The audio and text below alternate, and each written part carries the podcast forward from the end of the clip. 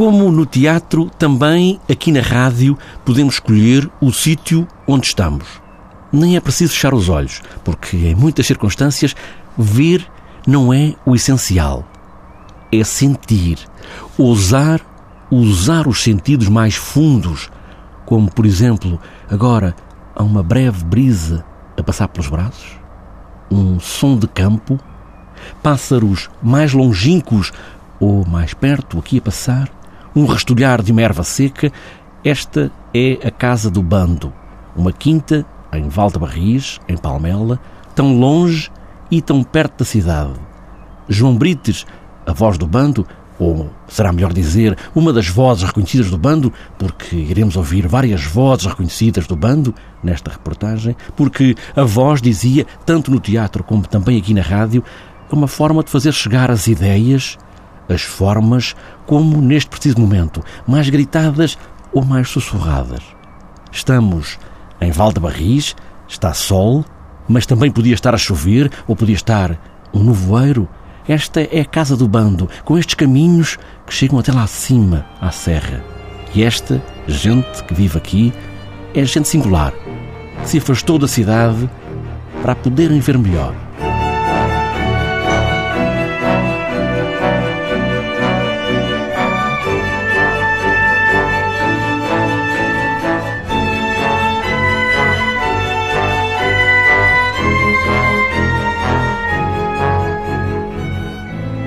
Bem, estamos aqui na Quinta de Valdebarris, onde o bando se mudou, hum, imposto a si próprio também esta mudança. Houve aqui também alguma, enfim, tentativa de procurar um lugar onde pudessem expandir uh, aquilo que faziam.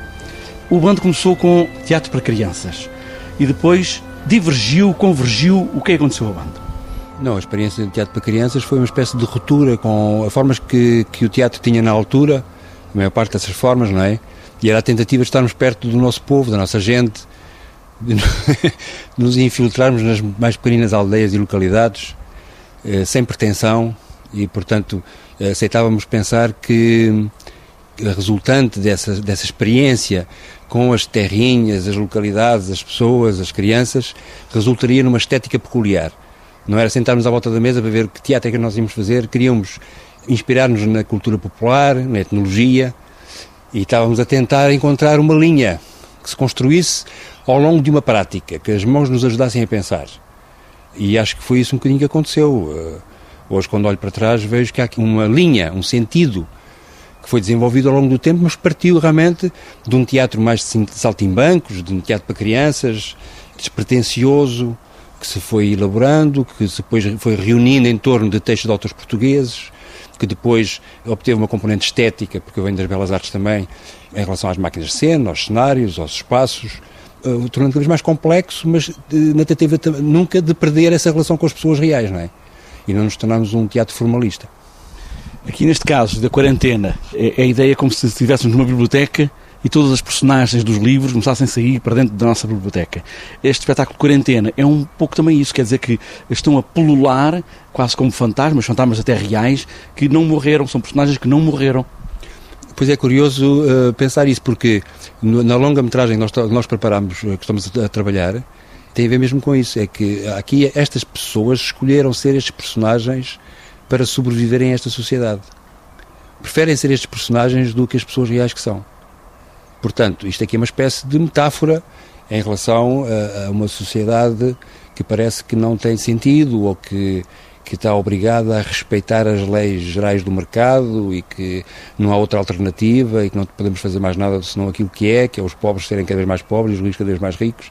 Portanto, isto é um gesto metafórico que tenta lutar contra isso. E estas personagens, umas mais antigas, outras são quase do início do, do, do bando, têm quase 40 anos, não, sim, não, sim, algumas, sim, outras mais novas, mas parece que elas sobrevivem a esse tempo, quer dizer, foram personagens construídas uh, de uma forma tão sólida que sobreviveram ao tempo, agora que as estão a reviver, elas sobreviveram ao tempo? É uma pergunta. Eu acho que sim, quer dizer, quem sobreviveu ao tempo foram os atores, não é? Porque outros morreram e já cá não estão. Mas aqueles que sobreviveram ao tempo fisicamente, e que são as pessoas que hoje com quem nós podemos contar, realmente têm ainda esta capacidade de recuperar estas figuras e estes personagens porque eram personagens transpostos, porque eram personagens característicos, não é? Eu acho que personagens mais realistas, que estão dentro de uma peça, que vivem só da, daquele dilema, realmente têm mais dificuldade em se assumir como um outro, uma outra pessoa, uma outra persona, não é? Portanto, eu acho que eles conseguiram recuperar, mas não no sentido de recuperar o, já, o que já passou, porque isso é irrecuperável. O que já passou, já lá está. Não, é, até que ponto é que isto nos emociona? Até que ponto é que isto transmite uh, uh, alento para os dias de hoje? Como é que estas palavras, uh, estas frases, estes personagens, cuja gênese esteve nestes escritores de língua portuguesa, como é que eles ainda hoje estão e como é que eles lutam pela sobrevivência com estes textos, dando-nos um, um ânimo novo de sobrevivência nestes tempos tão difíceis, não é?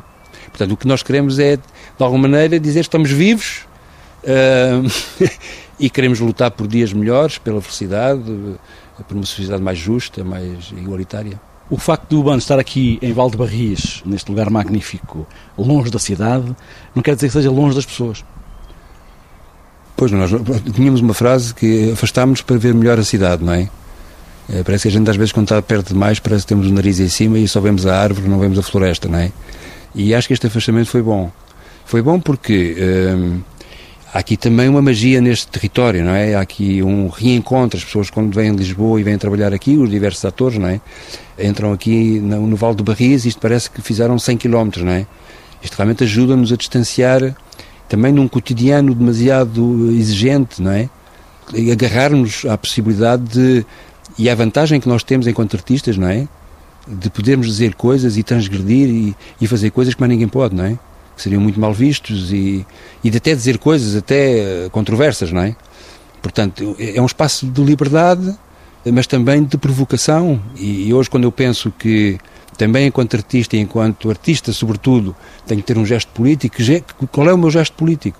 Não é com certeza estar num partido e, e estar a fazer uh, participar em congressos, é outro, mas não quero também desistir deste sentido político de, de, contribuir para a polis, para a cidade, para um pensamento livre, igualitário, de espírito crítico mais desenvolvido, que se luta pela emancipação das pessoas, mas tudo isto esbarra numa espécie de impotência, não é? De, de dizermos uh, o nosso público, nossa gente é tão pequenino, não é? Isto é tão ridículo, não é? O gesto, não é?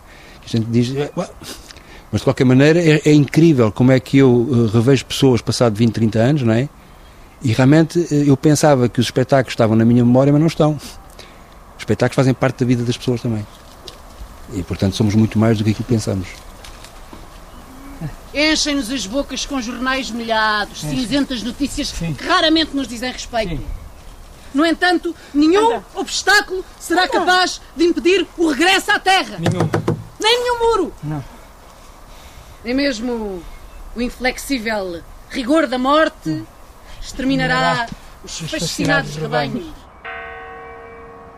Nos 40 atores que se juntaram para marcar estes 40 anos do bando, Cândido Ferreira. É uma cara conhecida, é um dos fundadores. No início eram três casais. O Horácio Manuel, o Cândido Ferreira que fundou o Teatro Bando, comigo, ah, em 1974. O Horácio, que é praticamente da fundação também, e o Raul, são os três mais antigos atores deste projeto.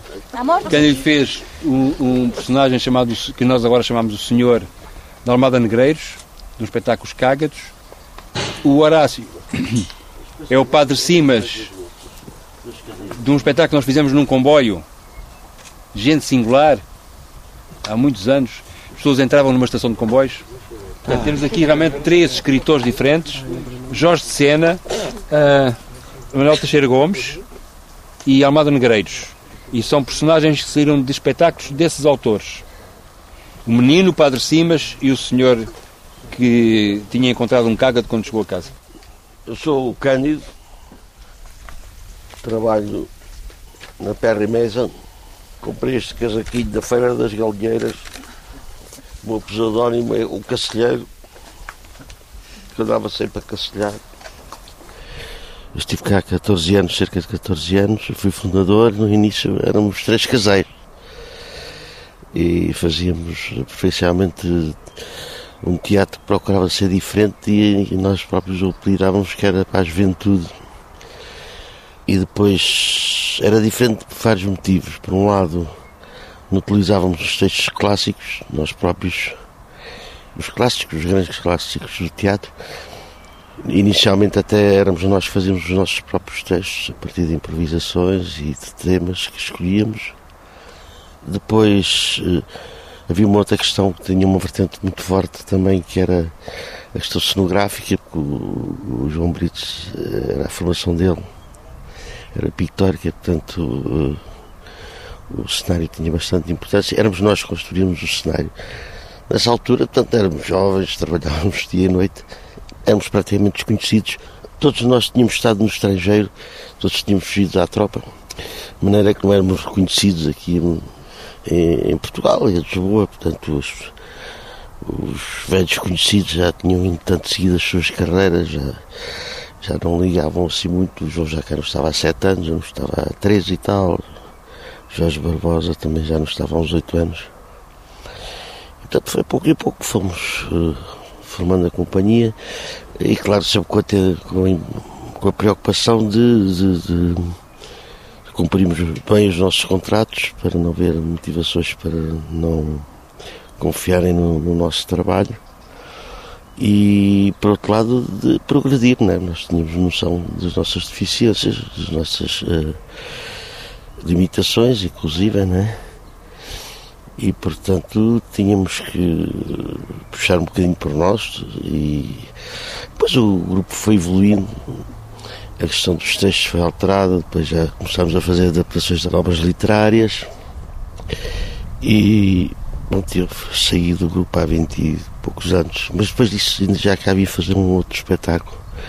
Hoje o grupo já não é o, o que era, até porque já tem outra projeção e quando faz este tipo de coisas faz com muito mais gente do que podia fazer na altura. Se bem que na altura já fizemos eh, dois ou três espetáculos com muita gente e dois ou três grandes espetáculos.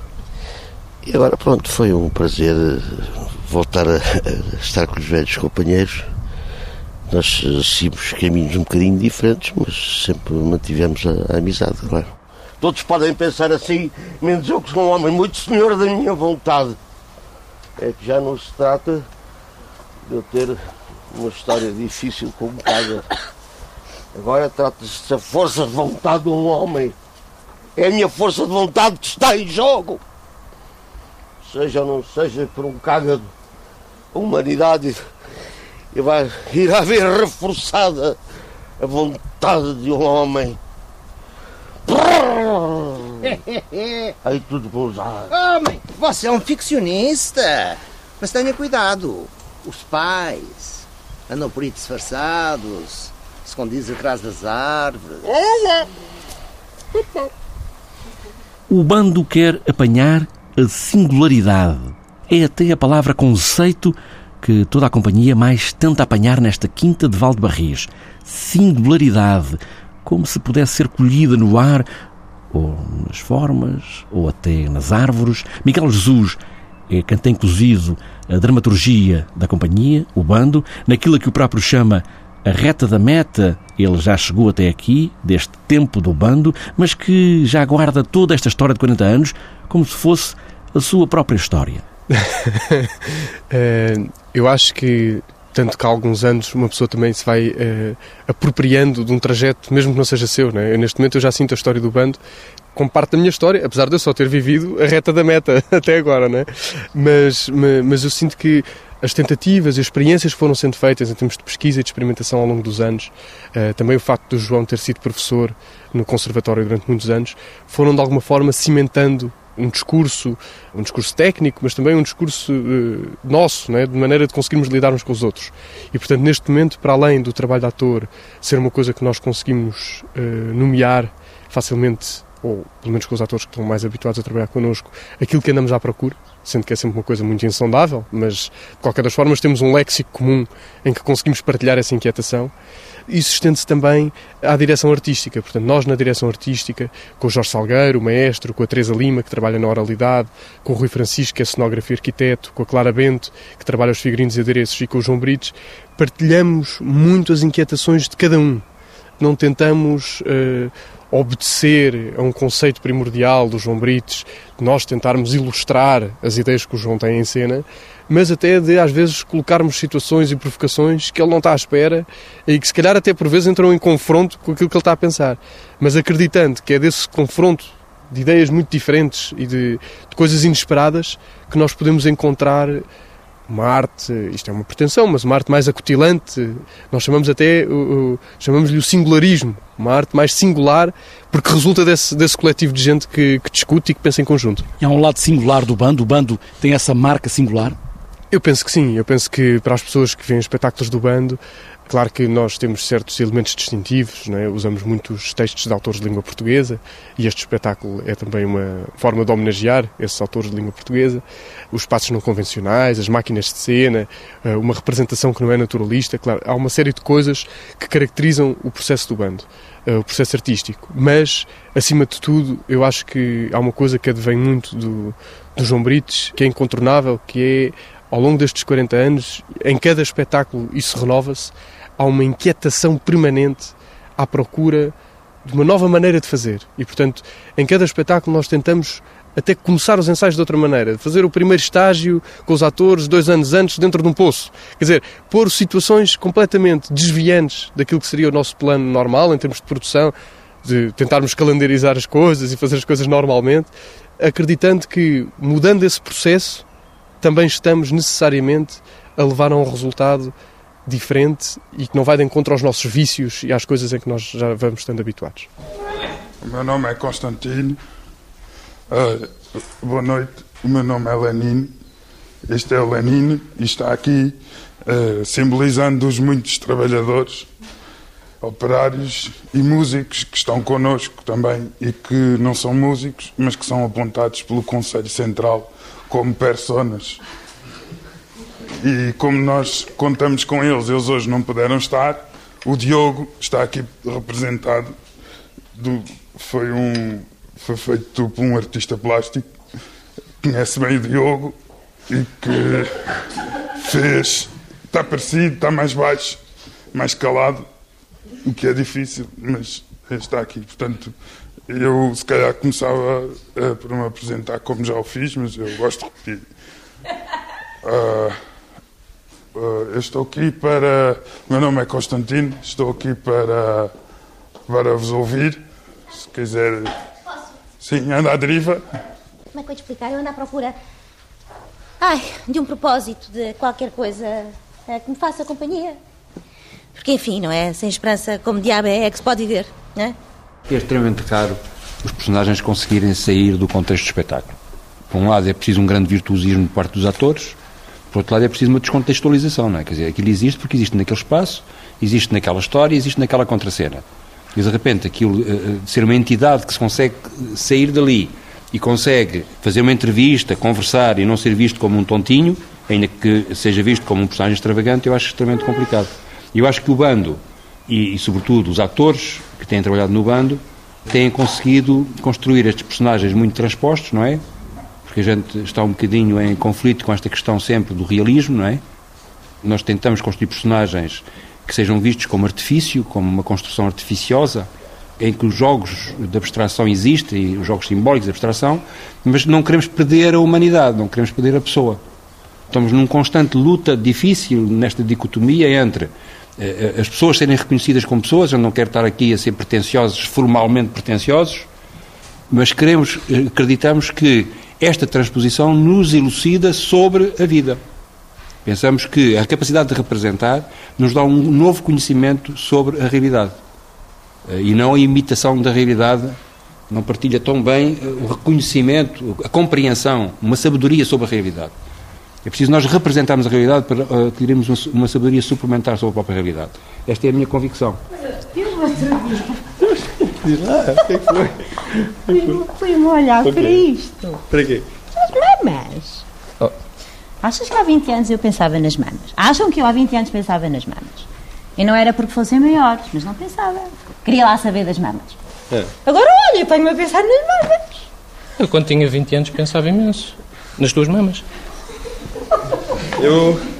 Eu já vi as tuas mamas. Pois foi. Eu já toquei. Já tocaste? Sim. Ah, claro que tocaste. Com as mãos, com a boca e com os pés. Com os pés? Ah, então, com os pés. Com os pés? Todo o som, toda a banda sonora do bando, nos últimos pelo menos 14 anos, é feita pelo maestro Jorge Salgueiro. Também ele à procura desta singularidade da companhia, das pessoas, das notas, das letras e do som que faz esta gente singular. Sim, eh, já, já trabalho no bando desde 2000 e tem sido uma aprendizagem eh, não apenas no sentido das artes eh, e de todas as disciplinas com que o teatro trabalha, mas também na música, porque é muito inspirador no sentido de processos que nós importamos de outras disciplinas, não só de teatro, mas também de outras disciplinas que influem no trabalho de teatro, para a música, os processos que se importam e a atualização do estado das artes contemporâneas. É também muito importante para mim esse contacto com outros artistas. Quando começou a trabalhar para o bando, tinha uma ideia de uma certa musicalidade desta companhia? Este lugar aqui, Valdebarris, também lhe traz essa musicalidade ou esse, esse tom da música? Eu, quando conheci o bando, o bando estava em Lisboa, na Estrela, e, portanto, era um grupo já mítico, não é? E que me inspirava singularidade, inspirava-me diferença, inspirava-me uma música que em mais nenhum outro lado poderia ser feita e que era absolutamente livre. E depois, quando comecei a trabalhar com o bando, verificou-se exatamente isso. É que aqui o grande desafio é abrir janelas. Enquanto que noutros lados para onde trabalho por vezes há uma certa contenção, aqui é exatamente ao contrário. E quanto mais janelas abrimos, mais o nosso trabalho está perto do que se pensa aqui, neste local. E em relação a este espetáculo Quarentena, que é um espetáculo que liga estes 40 anos, mas também muito disso que acabou de dizer, do bando. Como é que foi também construir esta música eh, para este espetáculo que marca estes 40 anos do bando? Portanto, esta música começou a ser escrita há um ano, há cerca de um ano, em outubro, precisamente no 39 aniversário da companhia. E nesse momento foi a primeira reunião que todas estas personagens tiveram com a orquestra já, e foi tocado o tema que atravessa toda esta quarentena, que é um tema que se chama 39, mas que tem precisamente apenas quatro notas na sua melodia, por causa do objetivo com que aquela gente estava a reunir-se, que era a quarentena e eram os 40 anos. Portanto, esse tema tem apenas quatro notas. Eu sabia que o grande espetáculo final uh, queria ter dois finais diferentes. Um que era, vamos chamar-lhe assim, grosso modo, positivo e outro que era negativo. E eu sabia que tinha que trabalhar dentro de dois materiais. E aqui há muito. Uh, gostamos de criar, digamos que, barreiras dentro da criação, regras, digamos assim. Então, para o grande final positivo, trabalhei essas quatro notas que eram evocativas dos 40 anos do bando. Para o final negativo, trabalhei as notas que estavam subjacentes à palavra band. Portanto, como sabe na música, o B significa si, o A significa lá, etc. E, portanto, a palavra band deu-me cinco notas. E essas cinco notas foram a base do trabalho da parte negativa, digamos assim. E isso foi desenvolvido ao longo de concertos encenados que o bando desenvolveu ao longo deste ano, em vários locais, com cada um destes grupos, portanto, cada concerto tinha uma dramaturgia diferente e ia tendo peças novas. Mas eu sabia que essas peças correspondiam a uma matriz, ou a dos 40 anos, ou a da palavra bando. E, portanto, depois de todos esses concertos, esse material foi retrabalhado dentro de, das matrizes a que pertenciam e vieram dar nestas duas aquilo que nós chamamos sinfonias com que os espetáculos terminam, portanto, nos dias pares e nos dias ímpares.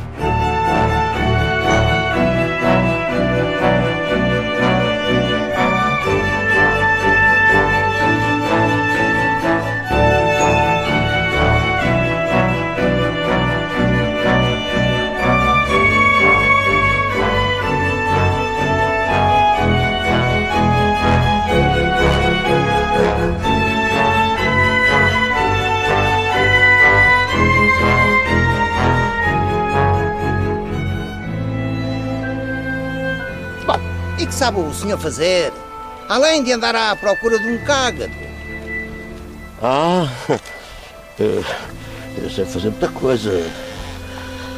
Sei, por exemplo, dar peitos. Peidos? Sim. Ah, peidos, percebi. Ah, mas isso é o topo da modernidade. Dar peidos. Sim. E mais alguma coisa? Ah, também tenho a minha veia artística, como devem calcular. Eu tenho um grande amigo meu que trabalha especialmente para o Teatro São Carlos. É um grande poeta. E ele não quer que eu diga canto propriamente dito, porque a música ainda não está, uh, como direi, acabada, não é? Mas eu vou tentar dar uma pequena intuação. Comprei uma cabra para me dar leite sádio. Oi. Leite sádio. Oi. Leite de leite. Mas afinal não foi a cabra que deu leite. Oi. Foi o marido da cabra que eu comprei. Oh. Homem, Mas, homem, homem, homem, homem, não cante mais. Não cante mais. Senhores, a partir deste momento, entramos na clandestinidade do silêncio. É uma imposição da organização, não queremos ser descobertos. Portanto, todos como eu. Freeze. A voz, como na rádio, é uma forma de chegar mais longe, como no teatro. Usar a voz e o silêncio. Como este silêncio, que corta. O silêncio como forma de imaginação. A imaginação que neste momento está a ser tomada como forma de resistência. E é nisso também que o bando quer levar nos seus espetáculos. E onde as palavras, quando rasgam o silêncio, são poderosas armas, como as que usa esta gente singular, que é a gente do bando. Obrigado.